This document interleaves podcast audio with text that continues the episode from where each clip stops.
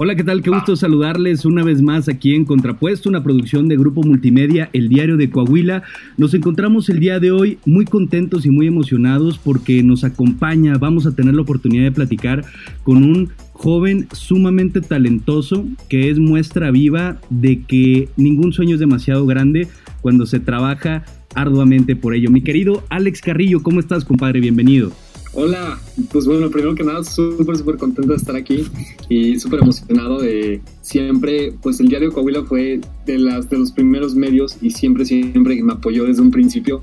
Entonces yo al diario Coahuila tengo un súper, súper, eh, un, gran cariño desde siempre, desde chiquito me encantaba, entonces ahorita, ahorita más y bueno, súper contento de estar aquí, súper emocionado de estar y poder platicar un poquito de todo, entonces aquí andamos. Nosotros contentísimos, carnal, porque eh, a través de este medio hemos podido ser testigos de todo el crecimiento que has tenido y de todos los grandes éxitos que has logrado obtener a tu corta edad. Si me permites, para la gente que nos esté escuchando y nos esté viendo, me gustaría hacer una muy breve semblanza para que se den una idea de todos estos logros que justamente estoy platicando. Eh, mi querido Alex es licenciado en animación y arte digital por el Tecnológico de Monterrey, Campus Monterrey, es ilustrador, director, creador del cortometraje Express, el cual fue ganador del primer lugar en el Festival de Toronto y ha sido exhibido en festivales de Roma, de Texas y de diversas partes de nuestro país. Es autor del bestseller mexicano Faces, que es un libro increíble del cual también vamos a estar platicando más adelante y es también el único mexicano que exhibe su arte en el Museo Walt Disney de San Francisco. Esto, entre muchas otras cosas más, carnal, hay muchas cosas que platicar, muchos temas que abordar, pero si me permiten me gustaría iniciar por el principio. ¿Cómo inició tu gusto por el arte? Fíjate que está muy interesante cómo empezó todo, eh, todo mi camino por el mundo del arte. Eh, empezó porque, así es como lo describe mi mamá, o sea, según ella, desde que yo estaba súper chiquito, en clases de, de kinder, me ponían a mí a pintar y era esos como páginas para colorear donde tú coloreabas, no sé, unas tijeras o cualquier objeto ahí. Y justamente yo de hecho, de hecho me enseñé una foto hace poquito y estoy yo coloreando y trato de no salirme de la raya. Entonces como que trataba de siempre colorear perfecto, o sea, muy perfeccionista desde chiquito.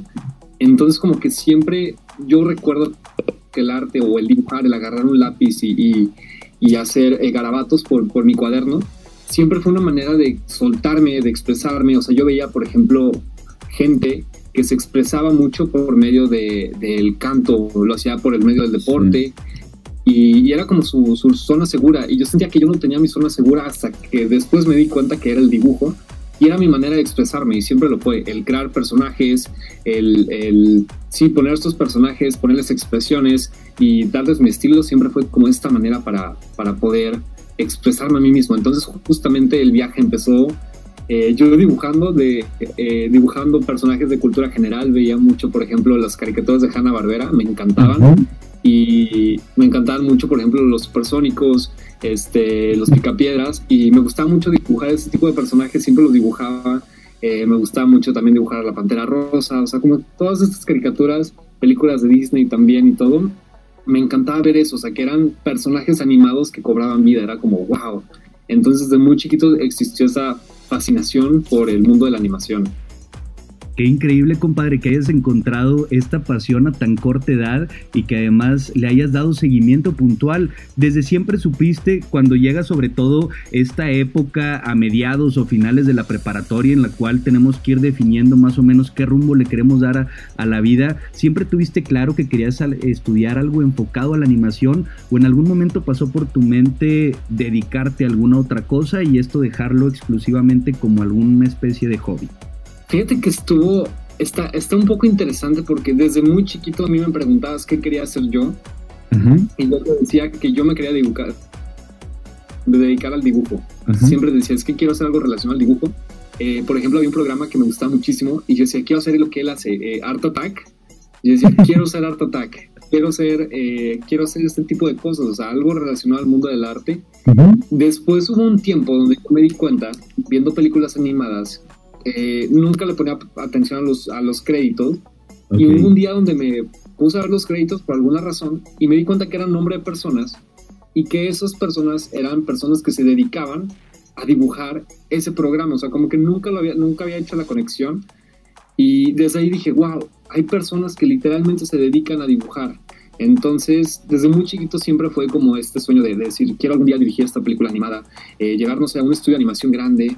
Entonces, siempre estaba muy presente y justo entrando a preparatoria, eh, ya cuando era el momento de decidir, yo me acuerdo que eh, justamente yo en mi preparatoria hubo un tiempo donde no dibujé, o sea, creo que esos tres años de preparatoria, si dibujé fue muy poquito, o sea, como que había comentarios de personas que obviamente me hacían dudar mucho de mi sueño y decir, bueno, a lo mejor no es algo viable, no es algo que, que debería de hacer, entonces pues yo ahí estaba viendo como alternativas de ver qué podía, qué podía estudiar, veía que arquitectura, en arquitectura podías dibujar, eh, veía otras opciones, por ejemplo, que había una carrera de animación, pero me tenía que ir a Monterrey, eh, veía como que muchas cosas y yo en ese entonces yo lo veía como que algo imposible, decir, bueno, es que a lo mejor y no se puede llegar a esto, o me tengo que limitar a lo que está aquí, o sea, creo que era como que el estereotipo que se tenía un poco de, te tenías que limitar al círculo social que tenías y si no sale de ahí tu talento, si no se aprovecha ahí, al mundo exterior no sale. Entonces, a mí creo que me, me, tocó mucho eso, pero sí, justamente yo siempre quería, quería dedicarme a algo de esto, pero sí, te digo, estuvo esta parte donde yo dudé mucho, decir, bueno, me voy por el camino de animación, no me voy.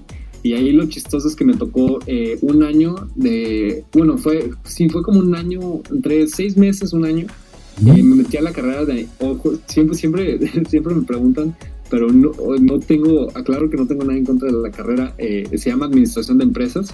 Y la carrera no era para mí.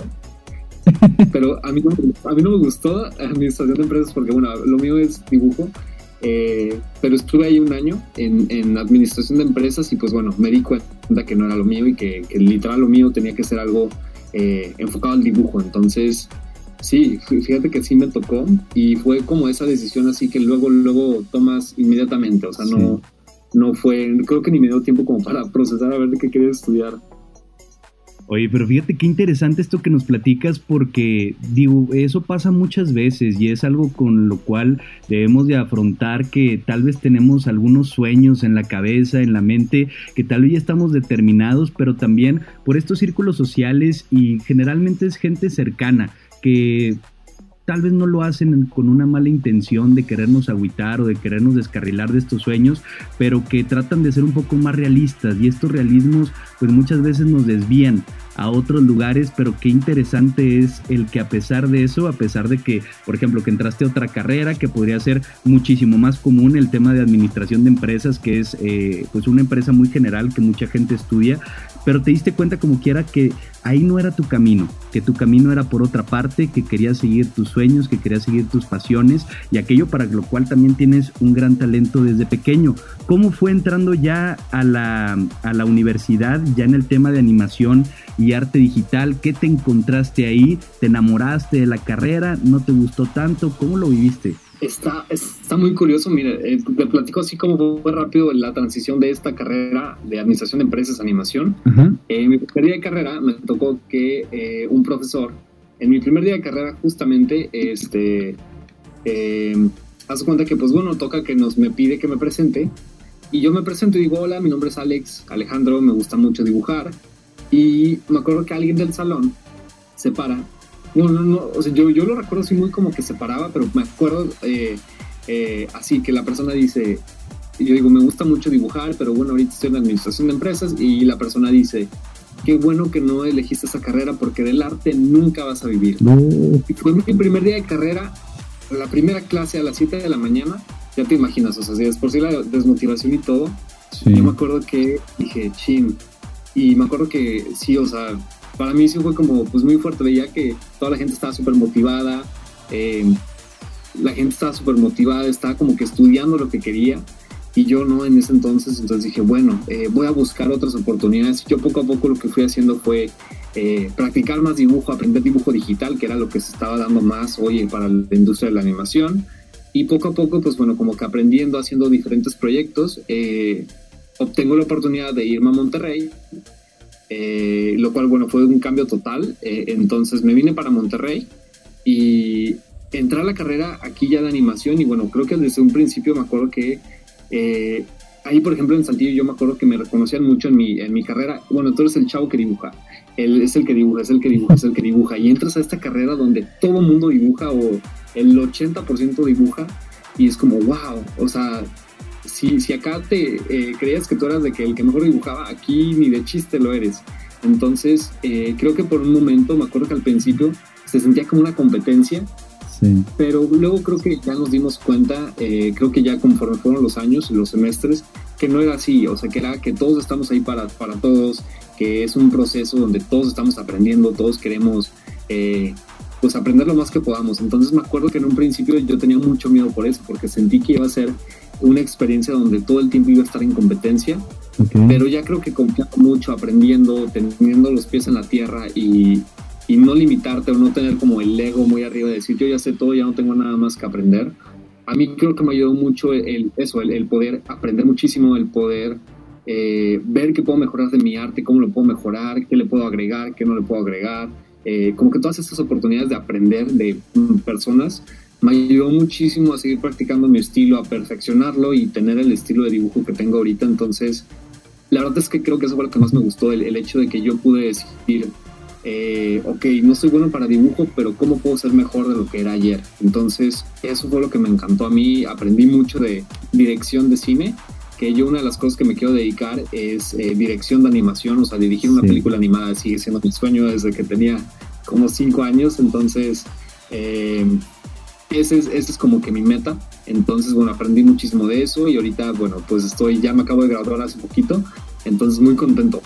Oye, pero qué, qué, qué fundamental esto que acabas de mencionar. Se me viene a la mente esta frase que dice que si eres la mejor persona, la más inteligente o la más talentosa dentro de una habitación, estás en la habitación equivocada. Entonces, por una parte acá te identificaban eh, como la persona que dibuja, el chavo que dibuja padrísimo, pero luego llegas acá y te das cuenta que hay muchas otras personas que también comparten esos sueños y que comparten esos talentos contigo y eso te motiva a querer ser mejor. Te sales tal vez un poquito de la zona de confort, te das cuenta y te puede dar un poco de miedo, pero eso al, al mismo tiempo te impulsa a poder ser mejor a crecer en esto que tanto amas. Es una, es una gran historia, mi Alex, y lo acabas de mencionar. Te acabas de graduar literalmente hace unos meses, pero desde que eres estudiante has hecho grandes proyectos. Por favor, platícame acerca de este libro de Faces, que fue un boom, se convirtió en bestseller.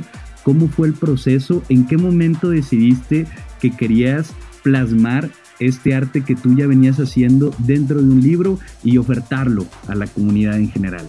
Wow, qué buena pregunta.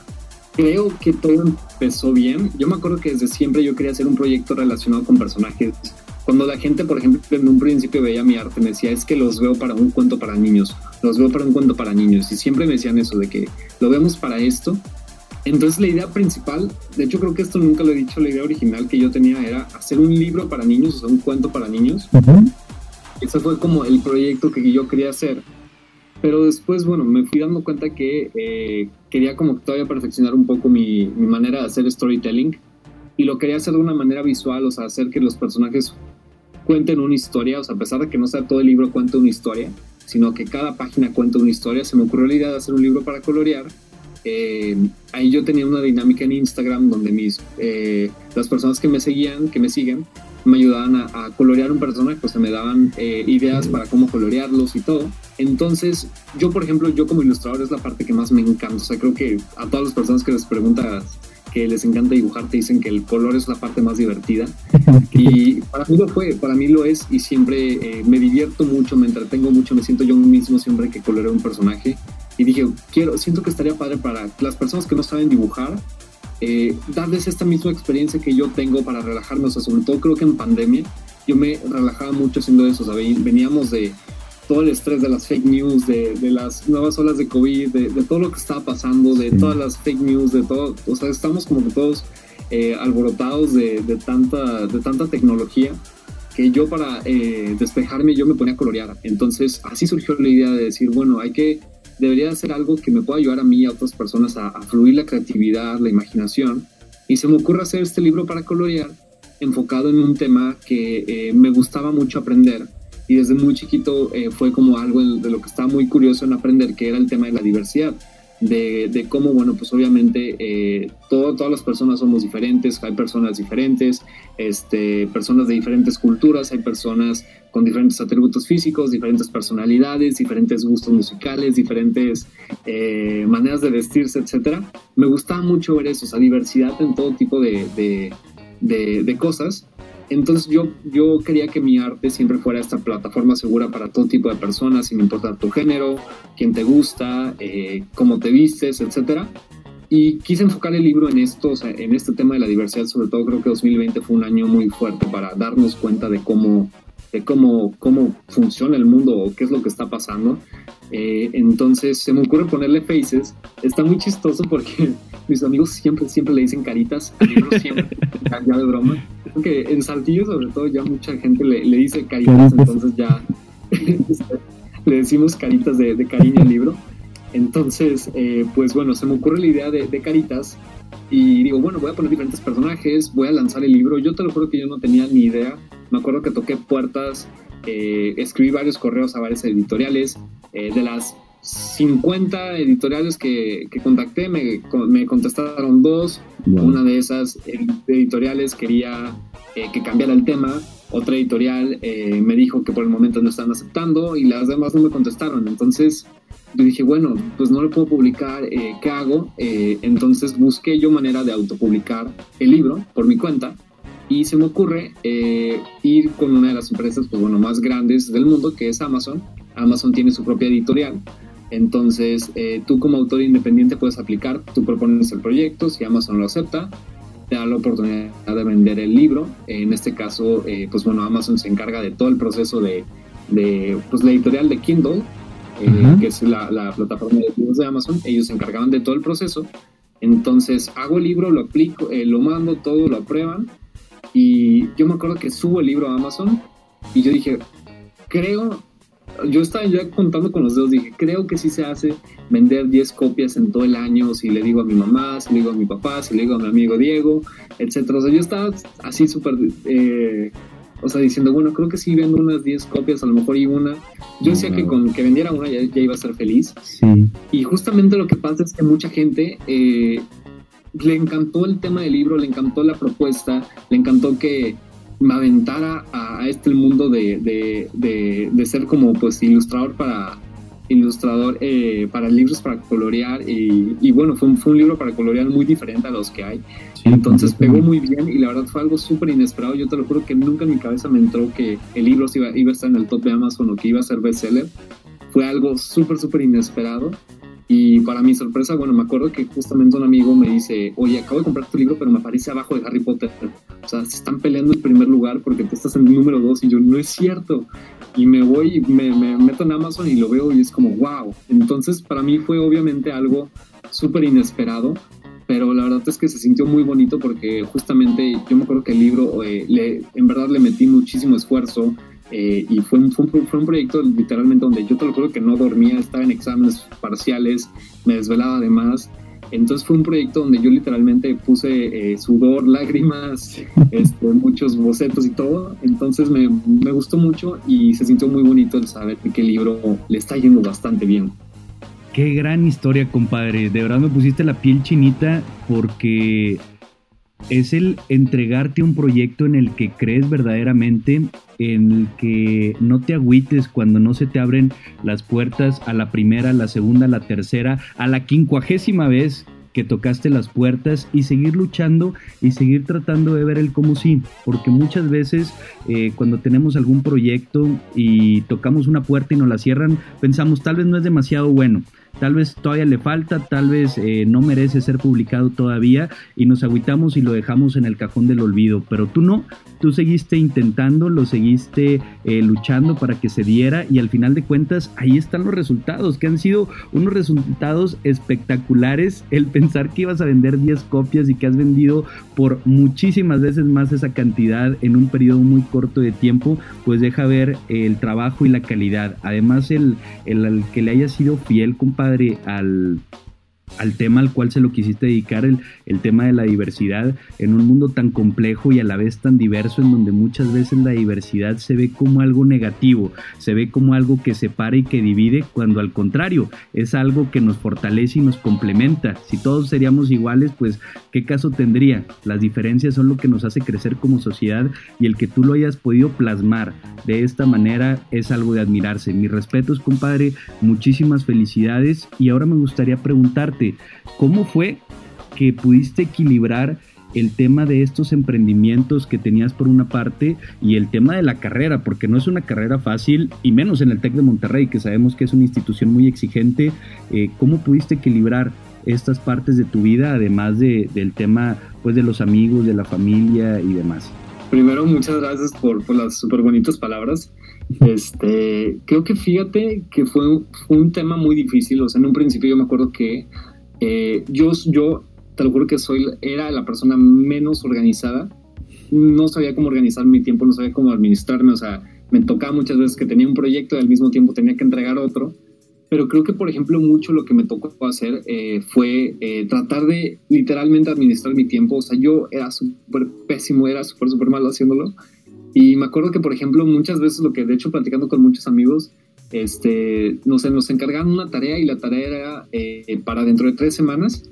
Yo lo que hacía era literalmente, eh, esa tarea me la encargan ahí y literalmente ese mismo día la terminaba para ya tener libre y literalmente empezar con mis proyectos. Entonces, justamente fue esta manera de decir, ok, de esta hora a esta hora voy a estar haciendo esto, pero yo, por ejemplo, lo que siempre hacía era, me dividía mi agenda como en horarios, entonces siempre sabía yo que de 6 de la tarde hasta 10, 12 de la noche sí o sí tenía que estar trabajando en el libro.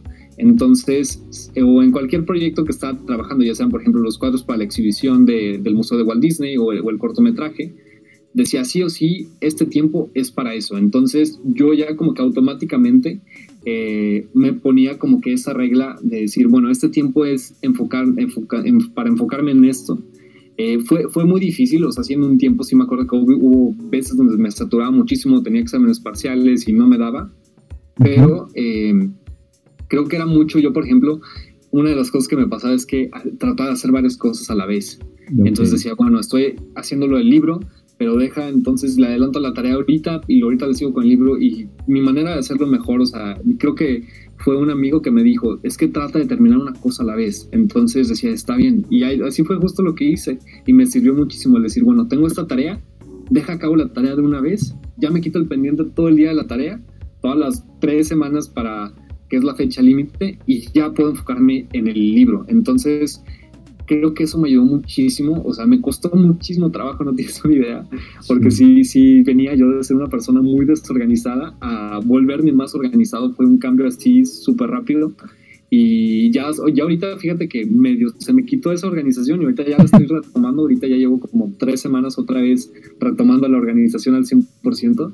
Eh, entonces sí, sí es un tema muy difícil de, hacer, pero creo que eh, cualquier persona que se lo proponga, creo que lo más difícil es la primera semana y ya de ahí, créanme que ya es muchísimo más fácil adaptarse, pero sí, a mí me sirvió muchísimo eso, el, contar mis tiempos y dar, dar, prioridades, obviamente. O sea, si yo sabía que esa tarea era muy importante, eh, siempre para mí, pues la escuela fue prioridad, o sea, siempre, siempre fue la prioridad, prioridad la escuela, el, el, poder graduarme y todo. Entonces, siempre todo el día, o sea, toda la mañana, toda mediodía, toda la tarde, le daba 100% a, a, la escuela.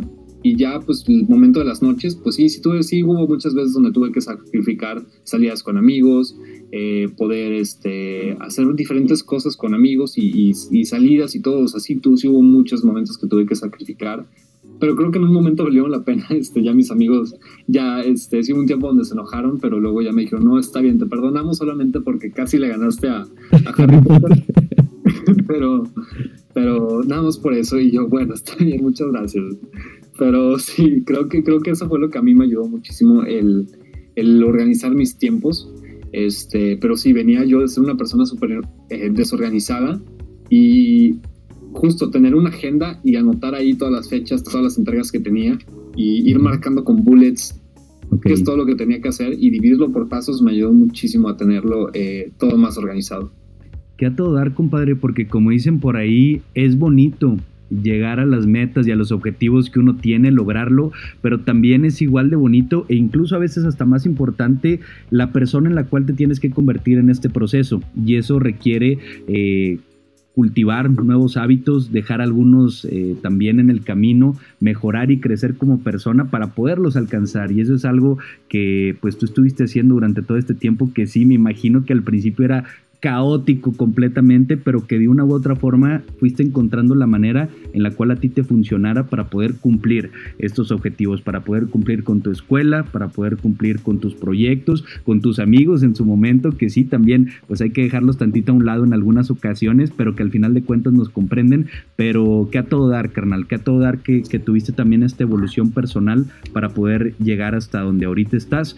¿Y cómo es tu proceso creativo? ¿Cómo fue el proceso para, para hacer eh, estos, eh, las ilustraciones, te levantas por la mañana, trabajas mejor en las tardes, en las noches, te tienes que echar un cafecito a fuerza, o cómo es tu proceso para poder eh, crear todo este arte que tú haces.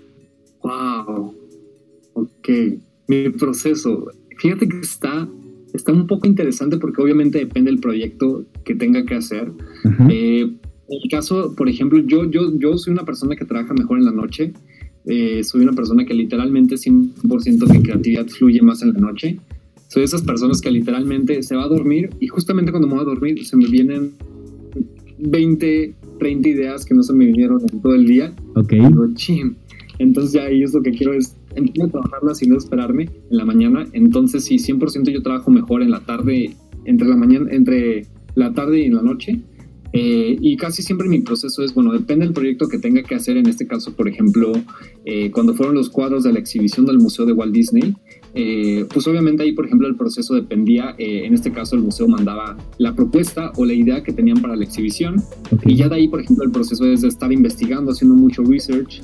De, de, qué, es lo, qué es lo que se puede poner, cómo no faltar al respeto. O sea, por ejemplo, una de las cosas que te pedían era que no podías usar ningún personaje de Disney o sea, que tenían que ser personajes 100% tuyos, o sea, no podías ni poner un escondido ni nada, o sea, tenías que cuidar como que todos esos detalles, este, obviamente porque, bueno, pues ya en ese caso te meterías ya en otros temas de contratos y, todo, todo el rollo, pero en este caso, pues bueno, fue por ejemplo, eh, me acuerdo que era mucho pues pensar en ideas, pensar en personajes, ver que los personajes, eh, me acuerdo que fue uno de los cuadros fue, habla igual mucho del multiculturalismo, había muchas culturas en, este cuadro, que es un cuadro que se llama Unity, y fue para una exhibición del museo, eh, aquí para dar tantito contexto, en el Museo de Walt Disney, que era de una canción que se llama It's a Small World o Es un Pequeño Mundo, y la canción cumplía 55 años, y yo para mi cuadro quería poner 55 personajes de diferentes culturas, porque en sí la canción hablaba mucho del multiculturalismo, entonces esa fue mi idea. Entonces ahí fue mucho, pues obviamente, de hacer el research de todas las culturas, ver cómo puedes eh, adaptar estas culturas o las, eh, tanto las prendas, las expresiones, los, las, eh, los rasgos faciales de una manera apropiada, o sea, que no les faltes al respeto a ninguna, hacer práctica. Entonces, creo que, por ejemplo, era mucho eso hasta el principio. Desde el principio creo que es lo más aburrido, mucha gente no le gusta del proceso creativo, pero es mucho de hacer mucha investigación, tú como ilustrador educarte del tema y ya después, bueno, ya se viene la parte interesante que es proponer ideas, ver qué ideas funcionan, ver cuáles no. Eh, después de eso, eh, yo lo que hago casi siempre, eh, creo que el 90% de las veces, es hago el dibujo siempre en papel. Siempre, siempre lo hago en papel. Este, ya sea una o dos veces lo hago en papel como para tenerlo fresco. Después yo le tomo foto con mi celular, lo paso a Photoshop o algún software de ilustración y ya con una tableta de dibujo yo empiezo ya eh, a hacer el dibujo ya 100% digital. Después de eso ya se viene la parte más divertida, que es la que me encanta, que es la que hablábamos ahorita, que es colorear los, eh, los personajes.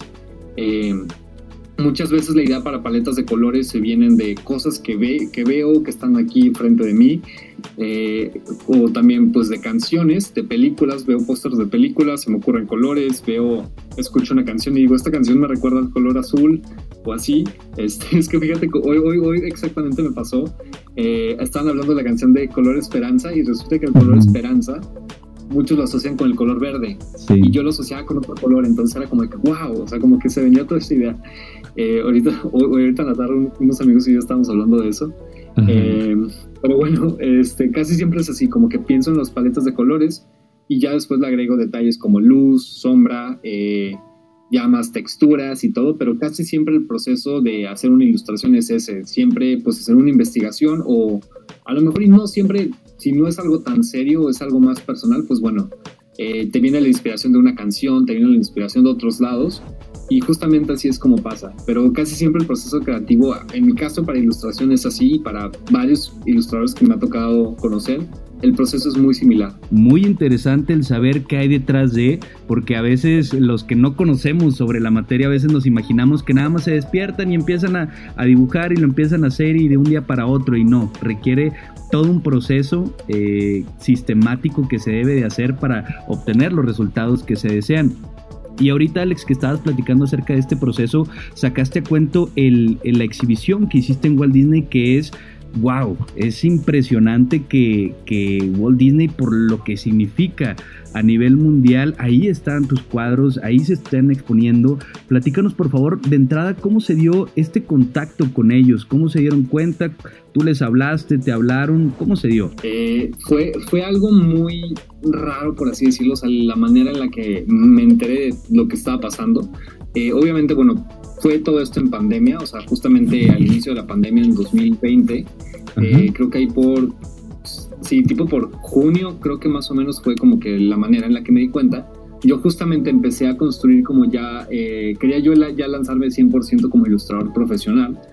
Eh, en una de esas, de esas partes me invitan a mí a, a poner mi biografía como ilustrador en una página que se llama White Walls, que es este, para paredes largas en inglés, y es una galería de arte eh, online donde, bueno, vienen biografías de diferentes artistas.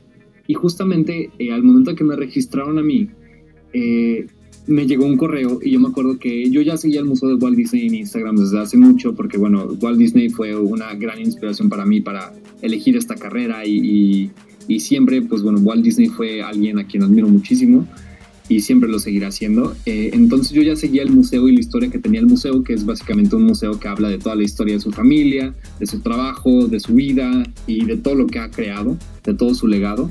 Entonces es un museo muy bonito y el museo por el COVID eh, tuvo que cerrar sus puertas presenciales, pero ahí lo que me gustó mucho es que el museo eh, tenía varias exhibiciones pendientes que querían hacer y para no desaprovechar esas exhibiciones lo que hicieron es que hicieron una réplica virtual del museo donde tú te metías a un sitio web y podías navegar virtualmente por el museo. Wow. Y se les ocurrió hacer una exhibición eh, totalmente virtual que era que se llama It's a Small World, eh, que era bueno pues la canción ahorita que les contaba del Museo de Disney.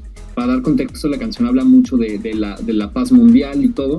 Eh, Walt Disney escribió esta canción con dos hermanos que se llaman los hermanos Sherman. Ellos dos también trabajaron en, en por ejemplo, en películas como como la del el, libro, de la, libro de la, de la selva y todo. El libro de la, sí, el libro de la selva y todo. Entonces, como que ya tenían mucha experiencia, este, o sea, tienen, una, tienen un gran portafolio de canciones increíbles de Disney. Y eh, pues trabajaron como en Jungle Book, Jungle Book, y todas estas. Eh, y bueno, pues hacen esta canción y la canción cumplía su 55 aniversario en 2020. Entonces se les ocurre hacer la exhibición invitan a ilustradores de diferentes partes del mundo, en este caso pues personas, veteranos, gente experta en dibujo en Disney, eh, a participar y todo. Entonces ya habían invitado a mucha gente a participar. Eh, en este caso yo me acuerdo que pues había una convocatoria abierta donde tú podías participar y ver si quedan tus cuadros o no. Yo me acuerdo que dije, no, no voy a participar, o sea, si ya veo que están invitando a toda esta gente, pues no, ni de chiste y mi arte, ni de chiste le llega a los talones a este tipo de, de artistas. Y un día, dije, un día, me acuerdo que dos días antes de, la, de, ver la convocatoria, de que cerrara, dije, ¿sabes qué? O sea, no me quiero quedar con las ganas. Dije, lo voy a hacer, o si no queda, ni modo, mínimo lo intenté. Y yo me acuerdo que se me ocurre la idea cuando leo la convocatoria y digo, es una muy buena idea, es una muy buena idea. Me puse a hacer el research, hago el dibujo, eh, me pasa así todo el proceso creativo ahorita que hablamos. Eh, y yo me acuerdo que lo mando. Y justamente el día que me tenían que avisar, me acuerdo que lo, lo tenía que mandar a principios de agosto del 2020. Y me, me avisaban en septiembre. Yo me acuerdo que el día que me estaban avisando, yo, ese, yo nunca checaba mi correo. Y ese día todo el día estuve pegado al celular para ver el correo. Me acuerdo que no me llega nada. y yo estaba súper agüitado. En ese momento yo ya estaba trabajando en el libro para colorear, o sea, estaba unos meses, estaba menos de un mes de sacar el libro, entonces me decía, bueno, no pasa nada, voy a sacar el libro, eh, se viene ya este proyecto, eh, voy a enfocar en esto. Y me acuerdo que en uno de esos días donde yo estaba trabajando en el libro, estaba dibujando y me llega un, un correo y yo lo veo y veo que es del Museo de Walt Disney y resulta que mi sí, fue una, la ilustración quedó seleccionada y resulta que eh, lo que pasó es que esa ilustración fue la obra principal, fue la, fue la ilustración principal de esa exhibición totalmente virtual. y bueno, pues para mí fue, fue todo un honor, o sea, eh, fue todo un honor poder, pues bueno, haber sido parte de la historia de Walt Disney, o sea, saber que mi arte forma parte de su legado es algo que todavía no me la creo, o sea, ahorita si llegas y me pellizcas que esto es un, un sueño, todavía no sé si creerte o no, entonces, eh, para mí significa muchísimo. Ya después eh, de eso, el museo, pues bueno, me invitó eh, ya a participar en otras exhibiciones. justamente ahorita en marzo, acaba de terminar una, la primera, mi primera exhibición presencial, 100% presencial, donde participé con otros artistas ahí de Estados Unidos y de Canadá. Y también fue una exhibición ahí en el Museo de Walt Disney. Tuve la oportunidad de ir a ver mi arte ahí por primera vez en persona en un museo y fue de las cosas más bonitas. O sea, yo me acuerdo que que se me salió la lágrima, o sea, dije, wow, es que este es mi sueño, o sea, lo estoy, estoy cumpliendo mi sueño. Entonces, para mí fue algo súper, súper bonito y, y, bueno, la verdad es que quedó el contacto muy bien con el Museo de Walt Disney, este, tenemos una muy buena relación. Entonces, esperemos que en un futuro se pueda volver a hacer, eh, tener la oportunidad de, presentar ahí otra vez o, ver, qué, ver qué puede pasar. Eh, pero sí, la verdad es que eh, el Museo de Walt Disney me dio la oportunidad, creo que es de las oportunidades más grandes de mi vida y, por siempre voy a estar agradecido con, con Disney, con, con Walt y con, con el museo en general. O sea, la verdad es que sí, es algo que todavía digo, wow. Entonces, la verdad es que para mí es todo, todo un honor. Y qué increíble, 100%, como tú dices, estás viviendo tu sueño, aquello que a veces parece muy lejano e incluso se podría pensar en ciertas ocasiones imposible, hoy es una realidad y es una realidad gracias a tu talento, a tu trabajo, al esfuerzo, a la disciplina que le has metido a este que es tu sueño, a esto que es tu pasión y que sí, de verdad, sí enchina la piel el pensar el que eres parte del legado de Walt Disney, de esta empresa multinacional que además se dedica a esto, al tema de la animación, al tema de, las ilustraciones, de las películas animadas y demás, pero, pero el saber que también estoy seguro que a partir de ahí se van a seguir abriendo muchas más puertas. ¿Por qué? Porque el trabajo habla por sí mismo y pues tu trabajo les ha encantado, entonces seguramente van a seguir llegando muchas otras cosas a tu vida, te lo deseamos y estamos seguros de que así va a pasar mi Alex. Oye, al principio, bueno, durante la, durante la plática mencionabas que uno de tus sueños es ser director. Es una de tus más grandes metas. Eh, te gustaría dirigir. Ya dirigiste un cortometraje, el cortometraje Express, que también fue una bomba. Fue una bomba, primer lugar en el Festival de Toronto, ha sido exhibido en Roma, en Texas, en diversas partes de aquí en México. Platícanos por favor de esta otra experiencia que, que tuviste con Express. Claro, sí, la verdad es que Express ha sido todo un viaje. Express es un cortometraje que está un poquito basado en mi vida, es un cortometraje animado, hecho por una sola persona, o sea, este cortometraje me tocó hacerlo 100% yo por mi cuenta, para una clase, que justamente fue una clase que yo no tuve que haber llevado, era una clase que yo no quería llevar, pero por razones del destino me tocó llevar la clase, y el proyecto final era producir un cortometraje, eh, en este caso yo lo decidí hacer animado, Ahí, pues bueno, medio error mío porque fue una friega, pero valió muchísimo la pena.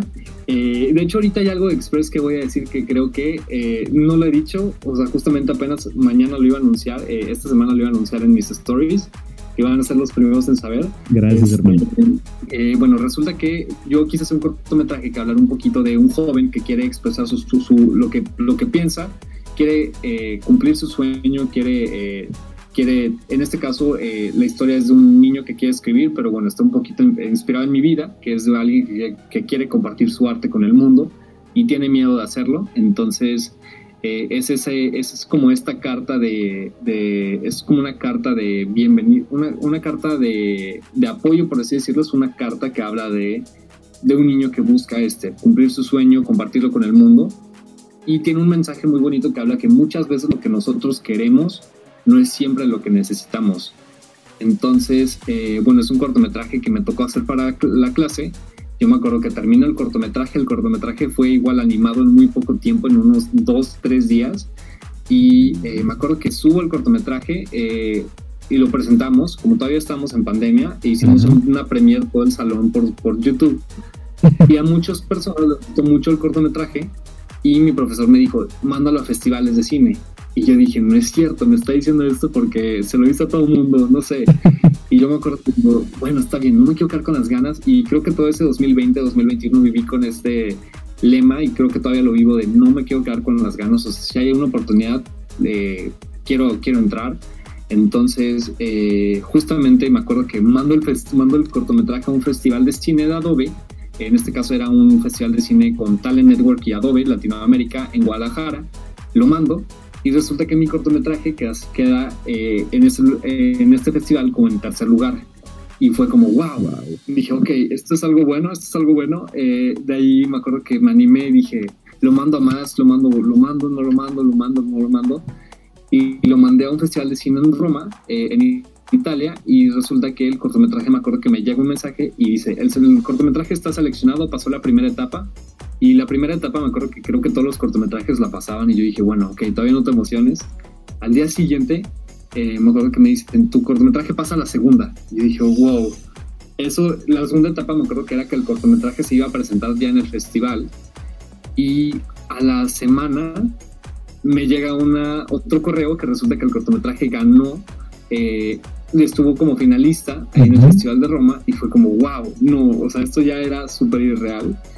Y eh, justamente, pues bueno, el cortometraje tuvo como que este tipo de exposure, o sea, creo que la historia era, eh, eh, a mí por ejemplo me, me, gustaba mucho, amigos que les he puesto el cortometraje, les gusta mucho la historia porque justamente es esta como carta de motivación.